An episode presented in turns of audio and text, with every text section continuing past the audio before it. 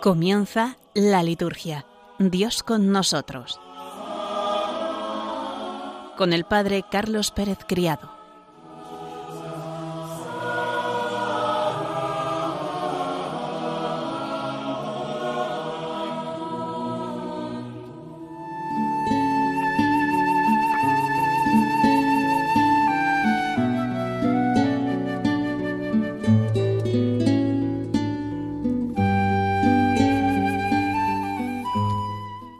Buenas tardes, queridos oyentes de Radio María, y bienvenidos un lunes más, ya el último del mes de septiembre, a nuestro programa La Liturgia, Dios con nosotros. En el programa de hoy haremos un recorrido principalmente por las celebraciones de la semana pasada y de esta semana. Nos detendremos también para otra de las celebraciones importantes de dentro de unos días, las témporas de acción de gracias y de petición, unos días que es importante que tengamos en cuenta también en nuestras ciudades, no solo en los lugares del campo. Profundizaremos y desarrollaremos también en la figura del cardenal Gomá, ese que dejamos su vida y su doctrina litúrgica un poco a medio acabar en el programa de hace 15 días. Nos ponemos en la presencia de Dios para comenzar rezando.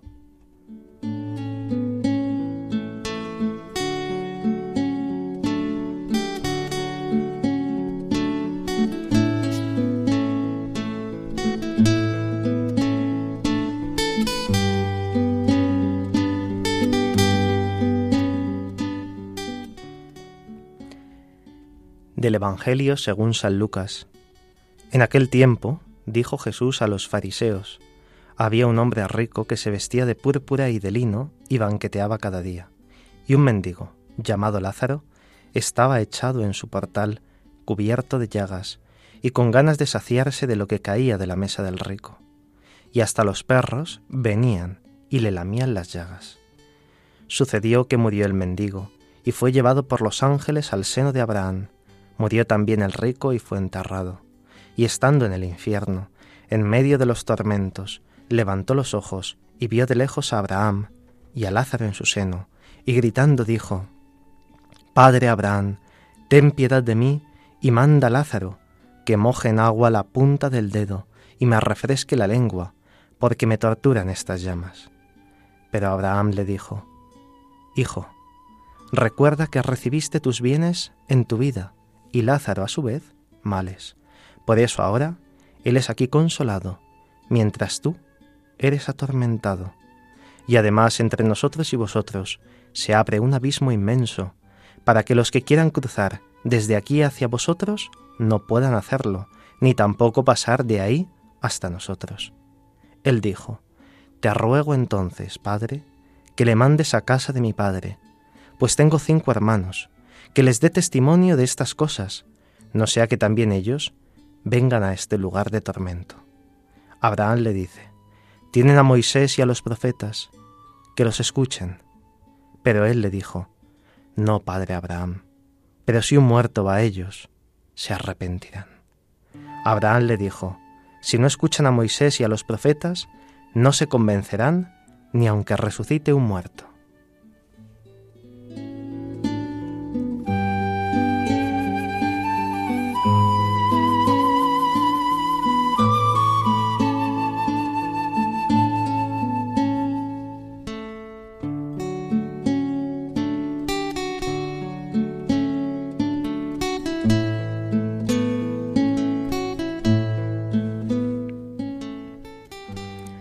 La liturgia de la palabra de ayer domingo estaba centrada en el tema de la justicia. La parábola de Lázaro hay que escucharla, hay que meditarla como lo que es una parábola con su lenguaje propio. Hoy se nos habla no sólo del más allá, sino del más acá. Se describe la situación del hombre rico y su opulencia en los banquetes y los vestidos, también la situación del pobre. Este tiene nombre, Lázaro, el otro, el rico, no no conocemos su nombre. Los ricos y los poderosos de este mundo tienen nombre y publicidad.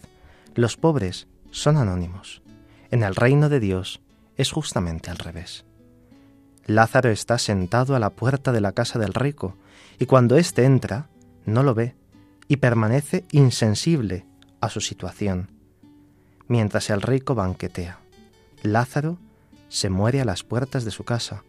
La indiferencia crea un abismo y una ceguera increíbles. Hay una fosa profunda, un abismo inmenso que los separa. La cuestión se resuelve en el más allá. El pobre se convierte en rico y el rico en pobre. El primero vivía de las migajas del rico, ahora se invierten los papeles y es el rico quien reclama las migajas que no le son dadas. La conclusión es esta, hay que vivir según la palabra de Dios, según la Sagrada Escritura que nos exige compartir los bienes y no endurecer el corazón ante el sufrimiento de los hermanos. Por eso Jesús remite siempre en su predicación a la Escritura, a Moisés y a los profetas. Aun la presencia de un muerto resucitado es inútil debido a la ofuscación provocada por las riquezas. Se afirma que el poder de la avaricia y el egoísmo, llevado a la categoría existencial, deshumaniza tanto que hasta un muerto resucitado no se le haría caso. Quizás la última referencia sea una alusión a la fe pascual de la comunidad. Justamente, por la mención de los profetas, se proclama en la primera lectura el gran oráculo del profeta Amós contra los poderosos insensibles a los pobres. En el fondo, la parábola es expresión narrativa de la bienaventuranza de Jesús en la versión lucana. Bienaventurados vosotros, los pobres, porque vuestro es el reino de Dios. La dimensión social del reino de Dios se manifiesta con todas sus exigencias. De aquí brota la perentoria y desconocida doctrina social de la Iglesia. No olvidemos que el nombre de Lázaro está presente en la antífona exequial in paradisum. Tengas con Lázaro, el pobre en otro tiempo, el descanso eterno. La muerte llega inexorablemente y todos morimos como pobres, necesitados de la misericordia de Dios.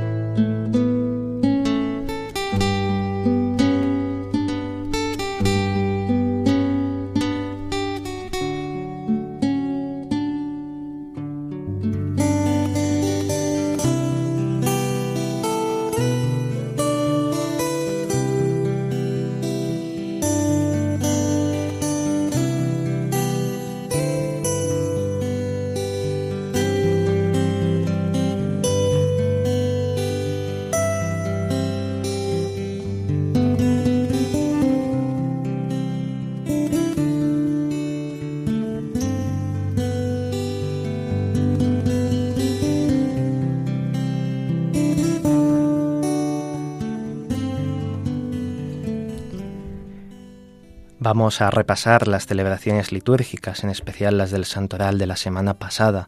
El lunes, si recordáis, tuvimos la memoria libre de San Genaro, obispo y mártir, que fue obispo de Benevento, mártir por Cristo, en Puzuoli, cerca de la ciudad de Nápoles, en la actual región italiana de Campania, en el tiempo de la persecución contra la fe cristiana, allá en el siglo IV.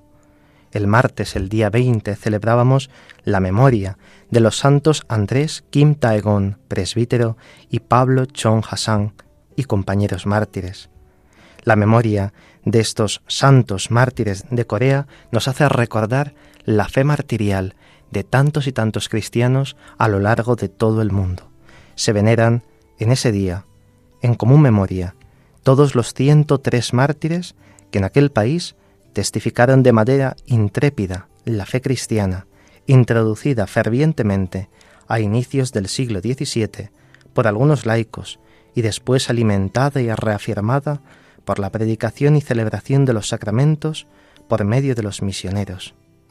La Iglesia de Corea, recordemos que es una iglesia que está fundada principalmente y sostenida por los laicos.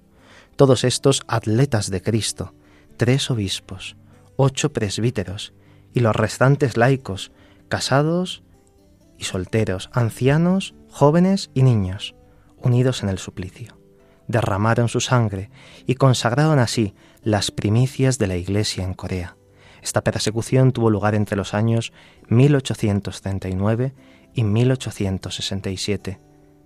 Andrés Kim, el que encabeza la lista de estos mártires, fue sacerdote, que habiéndose ordenado en Shanghái fue martirizado justo un año y medio después, en 1846, a la edad de tan solo 25 años. Es el primer sacerdote coreano. Pablo Chong Hassan era seminarista. Que la celebración de esta memoria sea un signo de oración y también de comunión por las iglesias de Asia, por tantas iglesias aún perseguidas. Recordemos de manera especial a la iglesia en China, en Corea, en Japón y en tantos otros países asiáticos. Al día siguiente, el miércoles, celebrábamos una gran fiesta de un apóstol y evangelista. Recordaréis la fiesta de San Mateo. Una tradición antiquísima atribuye a Leví, al hijo de Alfeo, también apodado Mateo, la autoría del primer evangelio. Mateo es un nombre teofórico. Es un nombre que significa precisamente don de Dios. Vivía en Cafarnaún donde ejercía de recaudador de impuestos, y allí fue llamado por el Señor y agregado a los apóstoles. Su nombre aparece en la lista de los apóstoles en los evangelios sinópticos.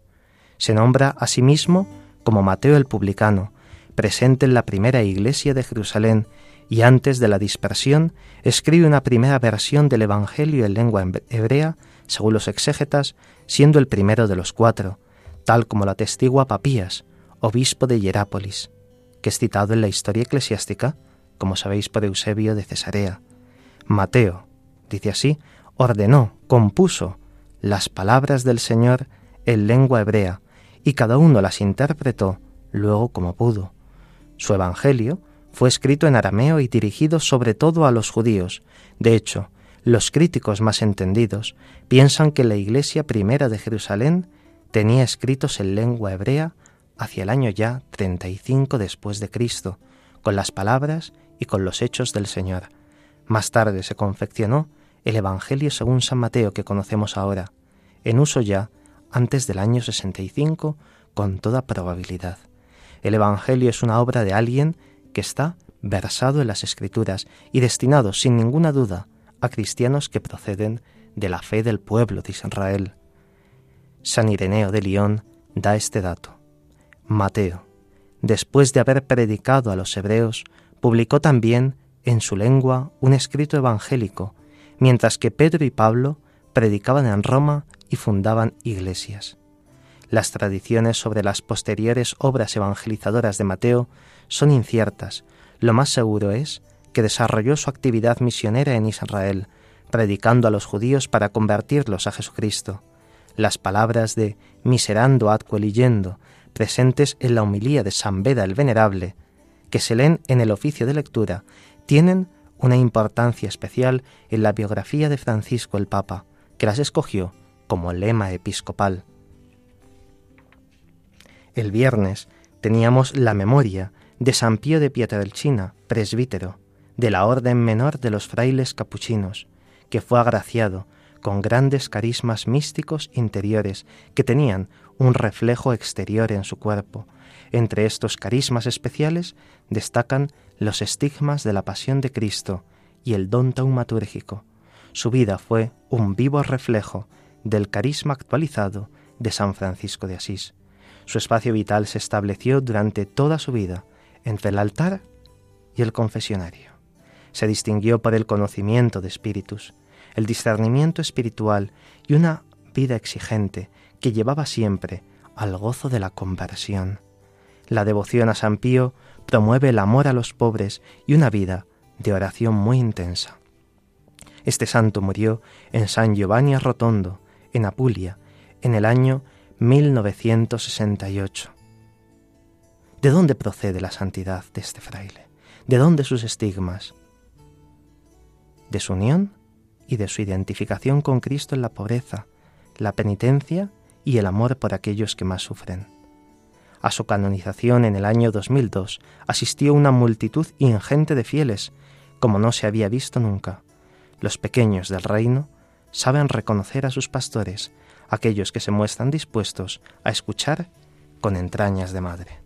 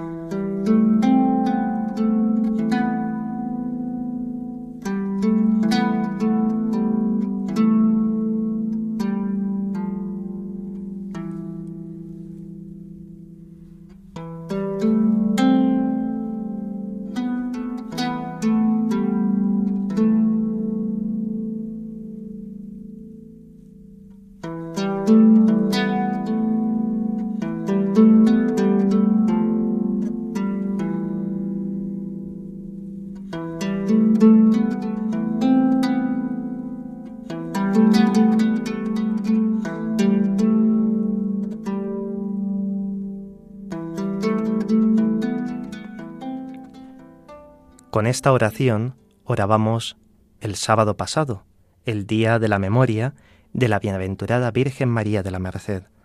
Padre misericordioso, que enviaste al mundo a tu Hijo Jesucristo, Redentor de los hombres, con la maternal cooperación de la Virgen María, concede a cuantos la invocamos con el título de la Merced, mantenernos en la verdadera libertad de hijos que Cristo Señor nos mereció con su sacrificio y ofrecerla incansablemente por todos los hombres. Entre las familias religiosas que están dedicadas con un vínculo especial a la Madre de Jesucristo se encuentra la Orden de Nuestra Señora, la Virgen María de la Merced, fundada por San Pedro Nolasco en el año 1256 para la redención de los cautivos cristianos. El año de 1218, en Barcelona, después de haber consultado a San Raimundo de Peñafort y a Jaime I, rey de Aragón. La Santísima Virgen es venerada con el título de la Merced, sobre todo en los territorios de Aragón y Cataluña y en muchos otros lugares de América Latina. El formulario de ese día tiene en cuenta la finalidad para la que fue instituida la Orden Mercedaria. Celebra en primer lugar a Cristo, Redentor de los hombres, que nos mereció con su sacrificio la verdadera libertad de hijos.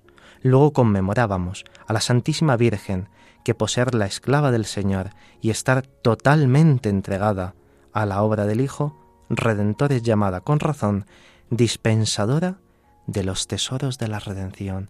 Fijaos qué título tan precioso para la Virgen María.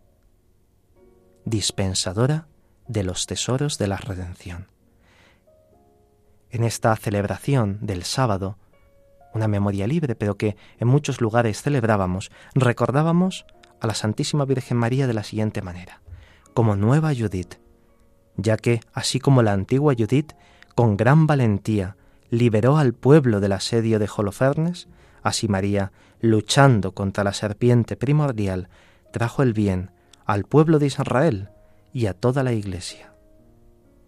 También celebrábamos a María como profetisa de la redención de Israel, ya que convertida en voz de su pueblo, proclamó la grandeza del Señor, que acordándose de su misericordia, había auxiliado a Israel, redimiéndolo de la esclavitud del pecado. También mirábamos a María como asociada a la pasión de Cristo, ya que la Santísima Virgen, que estuvo junto a su Hijo desde su humilde nacimiento, estuvo también asociada a su pasión junto a la cruz. Con razón, pues, se toma para la lectura evangélica de ese día el texto del Evangelio de San Juan sobre la presencia de la Virgen María junto a la cruz del Señor. También conmemorábamos a la Virgen María como Madre amantísima que el Señor nos concedió misericordiosamente y que cuida siempre, con afecto materno, a los hermanos de su Hijo que se hallan en peligros y ansiedad, para que, rotas las cadenas de toda opresión, alcancen la plena libertad del cuerpo y del espíritu.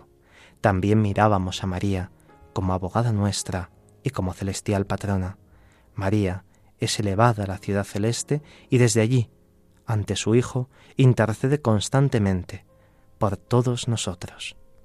Pidamos por tantas personas, por tantos cristianos, que aun a día de hoy necesitan ser liberados de tantas opresiones. La primera de ellas, la del pecado, pero también tantos cristianos que no pueden practicar libremente la fe católica, tantos cristianos que son perseguidos a causa de su fe, tantas persecuciones que sigue habiendo en nuestra sociedad, en nuestro mundo actual, en nuestro mundo que llamamos moderno. Ese día teníamos un prefacio propio especial que encontrábamos en el misal de las misas de la Virgen María, un prefacio que se llama así, Santa María, Madre del Redentor y Administradora de la Redención, y decía así, por un admirable y providente designio de tu amor, uniste la gloriosa Virgen María a Cristo tu Hijo en la obra de la salvación humana, con tan estrecho vínculo que fue madre suya, amantísima en su humilde nacimiento, asociada a su pasión junto a la cruz, y es ahora elevada a la ciudad celeste, abogada nuestra y dispensadora de los tesoros de la redención. Ella cuida siempre con afecto materno a los hijos de su Hijo, que se hallan en peligros y ansiedad, para que rotas las cadenas de toda opresión, alcancen la plena libertad del cuerpo y del espíritu.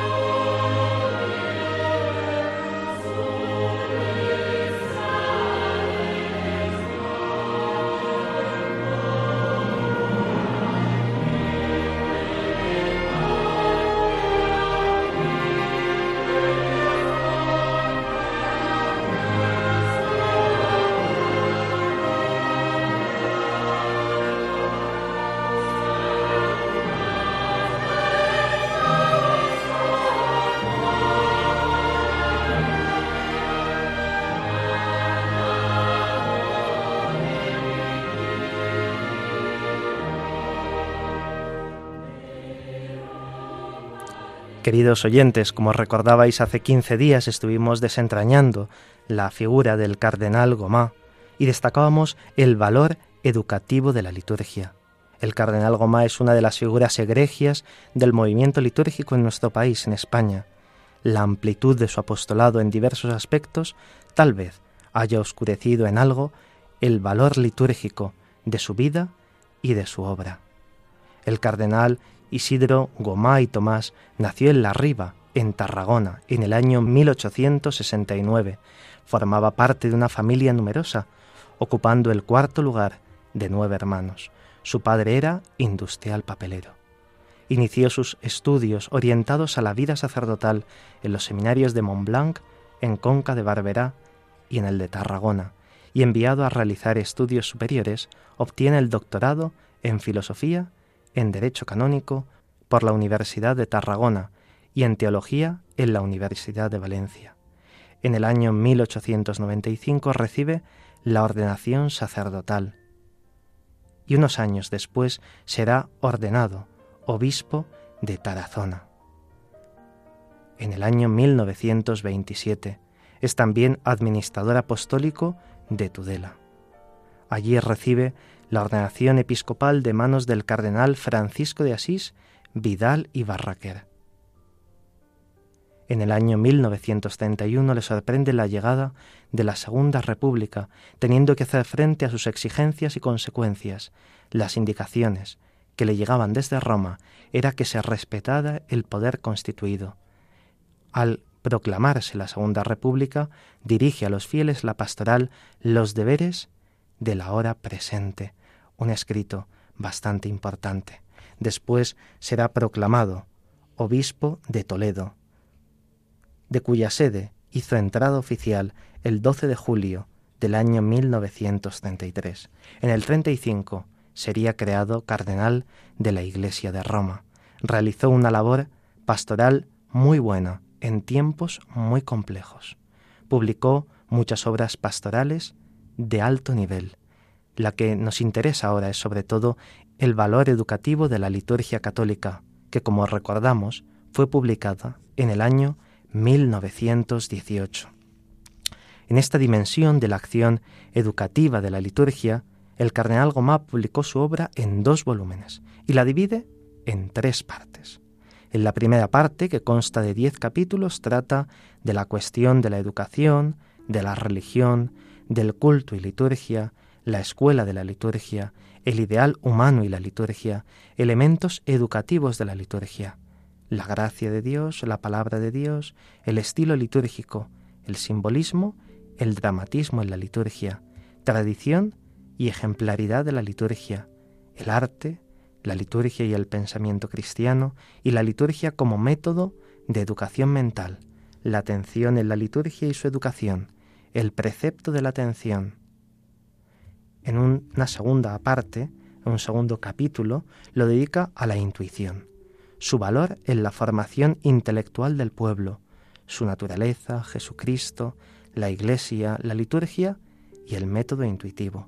En un tercer capítulo, la memoria, su valor como base de la educación, el elemento mnemotécnico en la liturgia. En un cuarto capítulo, la síntesis en la liturgia. En el quinto, los diversos géneros literarios, parábolas, historias, forma expositiva y otros recursos. En el sexto, el prejuicio o las predisposiciones mentales. En la formación de la inteligencia, los sentidos, la autoridad y la gracia como elementos de predisposición mental en la liturgia en el séptimo, tradición y autoridad, la liturgia y la educación de la voluntad, la liturgia y la educación en el sentimiento, armonías de la pedagogía litúrgica, la sociedad litúrgica y el ideal social. Esto en la primera parte del libro. En la segunda, de las tres que tiene, trata el hecho litúrgico y la divide a su vez en dos secciones. La primera consta de siete capítulos, que son Vamos a hacer así una lectura rápida. Esto es para que os queráis animar a leer esta obra del cardenal Goma. El hecho histórico del simbolismo litúrgico, el templo y sus partes, el mobiliario litúrgico, los principales elementos del simbolismo litúrgico, el personal litúrgico, los libros litúrgicos, el ciclo del año litúrgico. La sección segunda de esta segunda parte trata de las funciones litúrgicas y la divide en otros siete capítulos. La misa como sacrificio, la misa y su liturgia, de los sacramentos en general y del valor educativo de estos, los sacramentos en particular, los sacramentales. También trata sobre la oración litúrgica, el oficio divino y el canto litúrgico. La sección tercera la titula Síntesis litúrgica y tiene seis capítulos liturgia y dogma, liturgia y moral y piedad, liturgia y arte, liturgia y sociología y liturgia y apologética.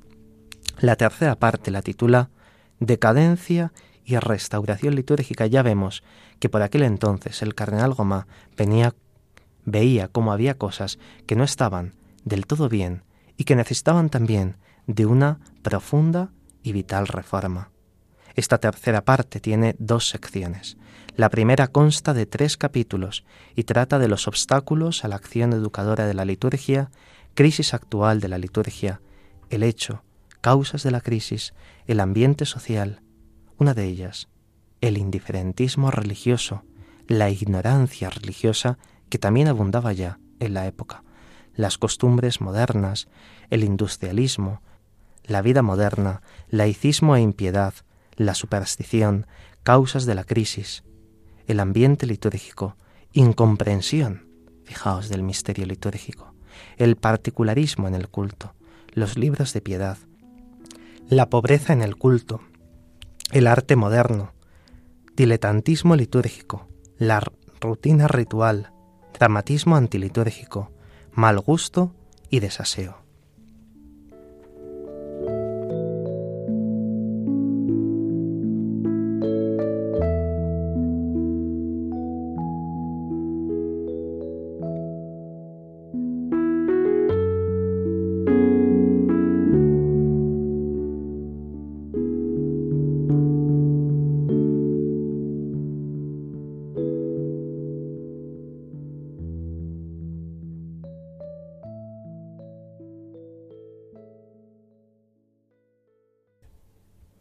La sección segunda, titulada Normas para la restauración de la liturgia, tiene también tres capítulos. El primero de ellos es preparación litúrgica, la formación del clero, de los seminarios, la formación ministerial, la cultura litúrgica en general, la cultura artística, la predicación y la catequesis, fuentes de información, colegios y pensionados.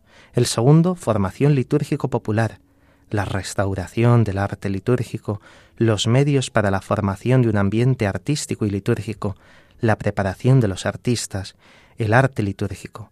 En el tercero de ellos, la actuación litúrgica. En primer lugar, la parroquia. ¿Cuál es su naturaleza? Los fines de la parroquia, de la misa parroquial y cuál es también, ya entonces, la causa de su abandono. Los medios para aumentar la asistencia a la misa mayor, los sacramentos, medios para la intensificación de su eficacia litúrgica, los últimos sacramentos y auxilios, la liturgia de los funerales, el cadáver del cristiano, las misas para los difuntos, el cementerio, las coronas, las esquelas, los recordatorios, las fiestas, las maneras para restaurar su sentido litúrgico, las funciones de otras normativas. En segundo lugar, en las catedrales. ¿Qué es la catedral? El fin primordial de los cabildos, las causas de la decadencia de su culto, el carácter del culto catedralicio, la catedral y el pueblo, el seminario y la catedral. En tercer lugar, en las iglesias particulares, la restauración litúrgica, sus iniciadores en Francia, en Bélgica, en Italia, en Inglaterra, en Alemania, en España, el Congreso Litúrgico de Montserrat, en el que él tuvo un papel importante. ¿Cuál es la literatura litúrgica? La semana de Bañolas, la conclusión, con unas propuestas, con unas esperanzas. Por esta apretada síntesis en su obra se ve claramente que el libro del cardenal Gomá fue en su tiempo un autorizado y un completo manual litúrgico que hizo muchísimo bien a tantos sacerdotes y a tantos laicos formados. Es cierto que algunos aspectos están sobrepasados tanto en lo dogmático en algunas de las nociones, como en el mismo apostolado litúrgico. Él no pudo conocer la realidad del Concilio Vaticano II, de la que seguro hubiese sacado mucho fruto. No obstante, hay mucho bueno y aprovechable en la obra del cardenal Goma, sobre todo en la primera de las partes, que es la más doctrinal. Todas ellas nos ayudan a profundizar en tantas y tantas cosas que están olvidadas, y muchos de los temas que él trata pueden servirnos también para volver a hacer una lectura casi un siglo después y ver cómo estamos, qué nos queda por caminar y hacia dónde tenemos que dirigirnos. Vamos a aprovechar que hemos pasado ya con creces el ecuador de nuestro programa para hacer un breve momento de oración con un salmo. Meditamos así la palabra de Dios. siervos de Dios. nombre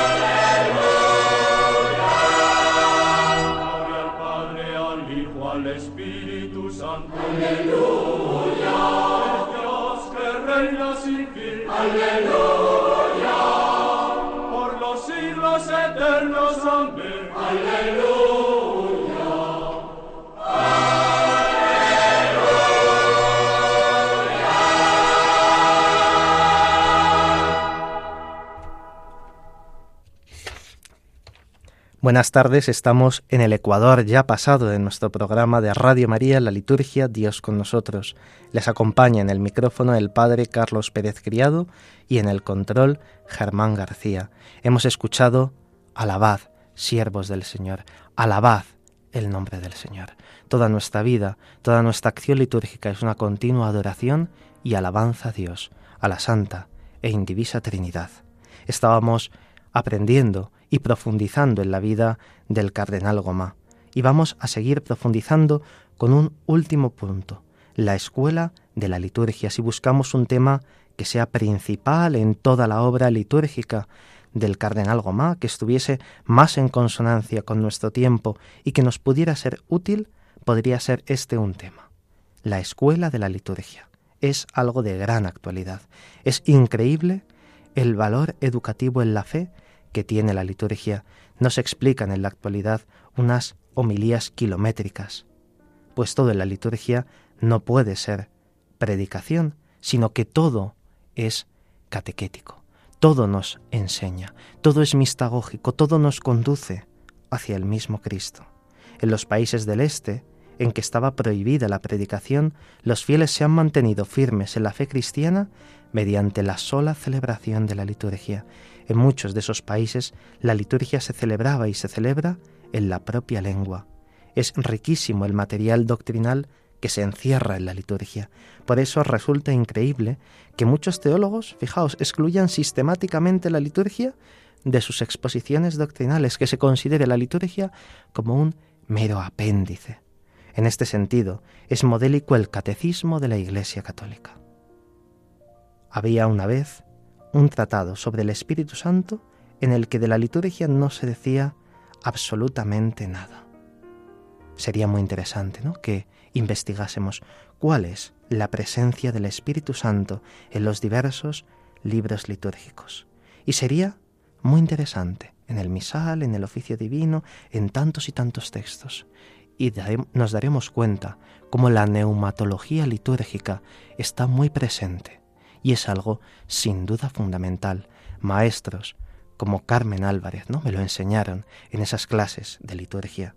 Consciente de este valor, el cardenal Gomá trata detenidamente del divino pedagogo y de los educandos de Dios en la liturgia. Él parte de un texto de San Clemente de Alejandría, que dice así, Oh hijos, nuestro pedagogo es semejante a Dios su Padre, Dios santísimo en figura de hombre, Dios que está en el Padre. Este pedagogo se llama Jesús. Bajo el punto de vista cristiano, no hay más pedagogía que la del Dios invisible. San Agustín afirma que el Verbo de Dios se hizo hombre para que el hombre se transformara en Dios. Por este hecho tan trascendental, Jesús es el primer educador de todo hombre. Él es quien empieza quien perfecciona y quien consuma la obra de nuestra formación según Dios. Jesús no abdicó los poderes que el Padre recibiera para ejercer entre los hombres su divina pedagogía. Él dijo, ninguno va al Padre sino por mí. Él personalmente se presentó como pedagogo de los hombres. Él es el camino, la verdad y la vida. Y dice así el cardenal Gomá, la liturgia católica es la prolongación secular de la misión educadora de Jesús. La liturgia de la Iglesia es la liturgia de Jesús en cuanto es la atadura de la sociedad de los redimidos con Dios, por la incorporación al sacerdocio y a la vida divina de Jesús. En derecho, no sólo formó la liturgia por el carácter público, externo y social de las funciones sacerdotales suyas, sino que transfirió a la Iglesia, junto con la plenitud de sus poderes, el derecho de la organización de la liturgia, que debía ser el ruido vital de las relaciones mutuas entre su Padre y su Iglesia.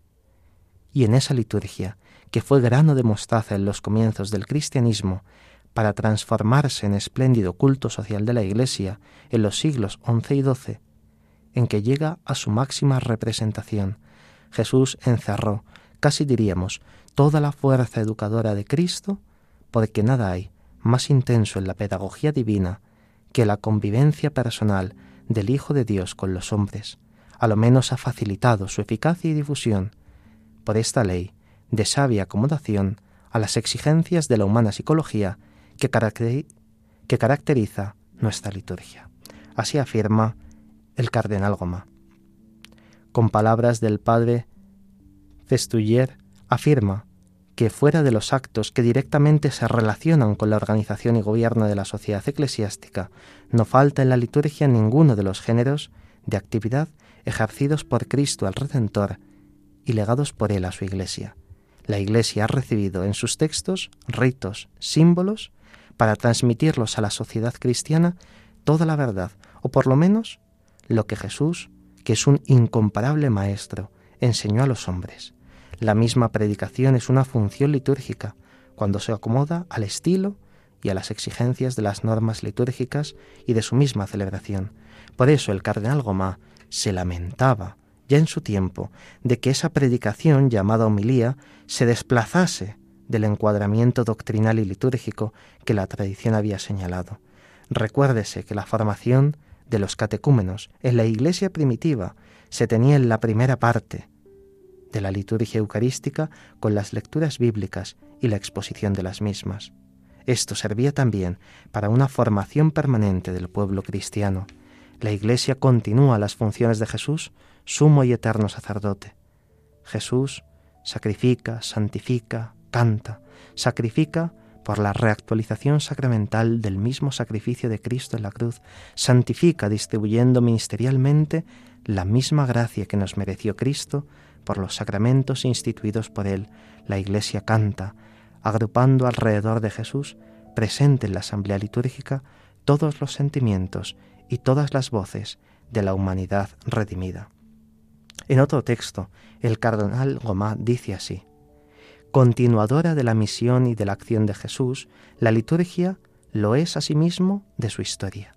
Jesucristo inicia su magisterio al aparecer en el mundo, aparuit erudiens nos, porque se nos ha manifestado la gracia salutífera de Dios a todos los hombres, enseñándonos a negar la impiedad de los deseos del mundo.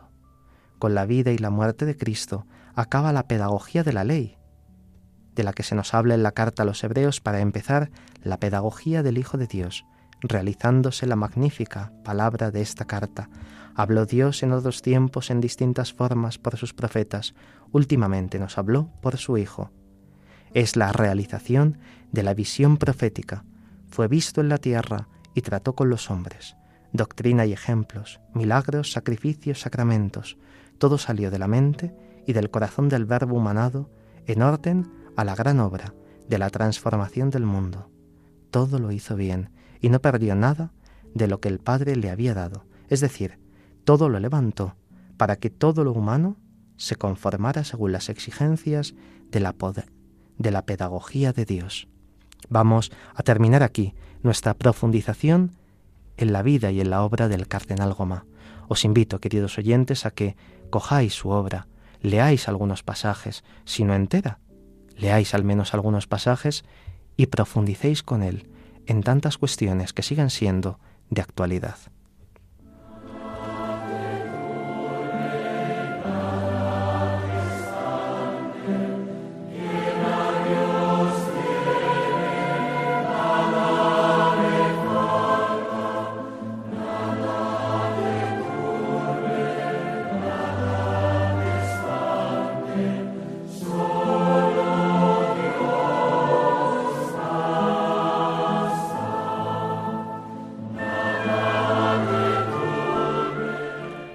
A lo largo de esta semana tendremos la celebración de diversas memorias de santos.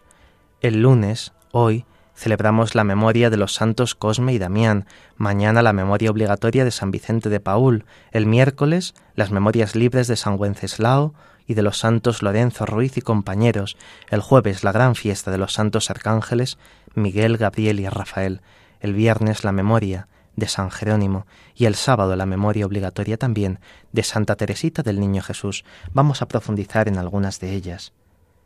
Hoy lunes celebramos a los santos Cosme y Damián, mártires del siglo III, que según la tradición ejercieron la medicina en Ciro, ciudad de Augusta Eufratense, en la actual Siria, sin pedir nunca recompensa y sanando a muchos con sus servicios gratuitos. Mañana martes celebraremos la memoria de San Vicente de Paul. Murió cuando tenía 70 años. Era natural del pueblo de Piu a 5 kilómetros de Dax, en la región de las Landas, en el año 1581. Nació en el seno de una familia pobre cuyos padres eran originarios de Huesca. Se ocupó de los trabajos humildes del campo, durante su infancia y juventud, y como era habitual en aquel tiempo, empezó la carrera eclesiástica para obtener así algún beneficio eclesiástico. La experiencia de la pobreza y la oración convirtieron su corazón y lo hicieron el apóstol por excelencia de la caridad. En el año 1625 fundó los Padres de la Misión, destinados a la evangelización de los medios rurales, y con Santa Luisa de Marillac, en el año 1633, funda la Compañía de las Hijas de la Caridad, ideó una solución canónica para estas religiosas. Decía así, vuestro claustro es el mundo. Sus iniciativas a favor de la atención caritativa fueron múltiples. Hacía suya la expresión de San Agustín, amor meus et pondus meus, refiriéndola a los pobres. Estos eran su mayor amor y el peso siempre presente en su corazón. Las hijas de la caridad eran muchachas jóvenes de su edad, de su época, campesinas, entregadas al trabajo y al amor a los más necesitados. Con sus escritos espirituales se puede elaborar una teología de la pobreza. Los pobres son nuestros señores y maestros, maestros de la vida y pensamiento. Junto a ellos, la inteligencia se esclarece, el pensamiento se rectifica, la acción se ajusta, la vida se modela desde el interior. Su vida, fue un regalo del Señor para la Iglesia, un auténtico carisma que aún sigue presente a día de hoy y sigue siendo tan fecundo en el mundo entero. El día 28, el miércoles, tendremos la posibilidad de celebrar dos memorias, la de San Wenceslao mártir y la de San Lorenzo Ruiz y compañeros mártires. El jueves celebraremos la gran fiesta de los santos arcángeles Miguel, Gabriel y Rafael veréis el cielo abierto y a los ángeles de Dios subir y bajar sobre el Hijo del Hombre, dice Jesús. Los ángeles suben y bajan, según la visión de la escala de Jacob, citada por el Señor en el Evangelio del día. Son verdaderamente arcángeles, los primeros ángeles, por las misiones altísimas que le fueron encomendadas. A Gabriel anunciar a María la encarnación del Verbo, a Miguel devenir protector de la Iglesia y a Rafael ser fiel compañero de camino. Los arcángeles Miguel, Gabriel y Rafael expresan el ser divino. Miguel significa ¿quién como Dios? ¿Y quién es como Dios sino Dios mismo y su Cristo? Gabriel significa Dios es fuerte. ¿Y quién es fuerte sino Dios mismo y su Cristo? Rafael significa Dios cura. ¿Y quién cura sino Dios mismo y su Cristo? San Bernardo predica que bajan para ayudarnos en nuestros caminos y nos elevan para llevarnos a la contemplación de la verdad, que ellos contemplan cara a cara, sin velo alguno, pero el único camino por el que suben y bajan es común a ellos y a nosotros, Cristo, en el misterio de su muerte y de su resurrección. Él es la verdadera escalera que Jacob soñó, aquella que conforma el escudo de la primera cartuja, el de Scala Dei, en nuestra península. La liturgia de ese día celebra a los santos arcángeles con unos textos bellísimos, tanto en el oficio de lectura como en la Eucaristía. Tengamos presente a estos seres que están presentes en medio de nuestra vida, los ángeles, en especial a los arcángeles, y encomendémonos a su especial protección. El viernes celebraremos la memoria de San Jerónimo, presbítero y doctor de la Iglesia. ¿Qué podemos aprender de San Jerónimo? Pues una cosa muy importante, amar la palabra de Dios, amar la Sagrada Escritura. San Jerónimo dice, ignorar las Escrituras es ignorar a Cristo. Por lo tanto, es muy importante que todos los cristianos tengamos un contacto personal con la palabra de Dios ese contacto tiene que ser personal, porque Dios nos habla a cada uno de nosotros en la escritura, pero también tiene que ser una dimensión no solo personal, sino también comunitaria, la de la lectura de la escritura. Debemos de leer la palabra de Dios no como una palabra antigua del pasado, sino como una palabra que nos sigue hablando, aún aquí y ahora. Profundicemos en la memoria de este gran hombre, que es doctor de la Iglesia. Nació en Dalmacia, estudió en Roma, ciudad que cultivó con esmero todos los saberes, recibiendo el bautismo cristiano. Una vez que estuvo seducido por el valor de la vida contemplativa, se entregó a una existencia ascética en Oriente, donde se ordenó presbítero. Una vez que volvió a Roma fue secretario del Papa San Damaso, hasta que, una vez que puso su casa en Belén de Judea, vivió una vida monástica dedicada a traducir y explicar las sagradas escrituras, revelándose como insigne doctor. De modo admirable, participó en muchas de las necesidades de la Iglesia, y llegado ya a una larga edad, descansó en la paz del Señor. El día 1 de octubre, el sábado, celebraremos a Santa Teresa del Niño Jesús, Virgen y Doctora de la Iglesia, y también la semana siguiente tendremos una gran celebración, las fiestas, perdón, las témporas de acción de gracias y de petición, unos días fundamentales en la vida del campo, pero también en la vida de las ciudades, como hemos sufrido hace no demasiado, la desaprovisión de alimentos. Tantas cosas tan básicas, tan necesarias, que nos parecen cotidianas, que vienen del campo, también los que vivimos en las ciudades tenemos que dar gracias a Dios por el don de la lluvia, de la tierra, de las cosechas, de los animales. Dios es creador, Dios es sustentador del género humano y a Él debemos de darle gracias también por todo lo que de Él recibimos. Esta celebración que se puede hacer en uno o en tres días no puede pasar desapercibida en nuestras comunidades. Es necesario que las cuidemos con especial atención. Las témporas de acción de gracias y petición. Y esa petición tiene que ser también una petición de perdón por tantas cosas que no hacemos bien, por tantos pecados que tenemos. Ahora que estamos a comienzo de curso, pongámonos en predisposición de cambio en nuestras vidas en la presencia de Dios.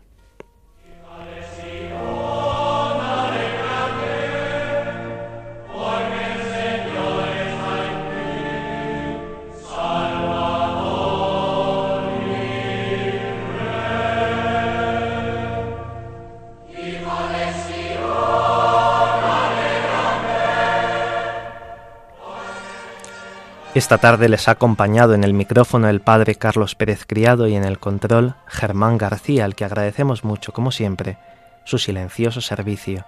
A continuación dará comienzo otro programa en Radio María. Les invitamos a que no cambien de sintonía y disfruten con él. Podéis escribirnos para cualquier duda o comentario al email del programa la liturgia Dios con nosotros arroba radiomaria.es. Muchas gracias a Luis, a María, a Pilar de Majadahonda, a Asun también de Majadahonda, que nos han escrito. Si quieren volver a escuchar el programa pueden descargar el podcast en la web de Radio María. También pueden solicitar el programa en CD llamando al 91 822 8010 o escribiendo a través del formulario de la web de Radio María. Queridos oyentes, muchas gracias por vuestra fidelidad y nos vemos ya dentro de 15 días en el mes de octubre, si Dios quiere.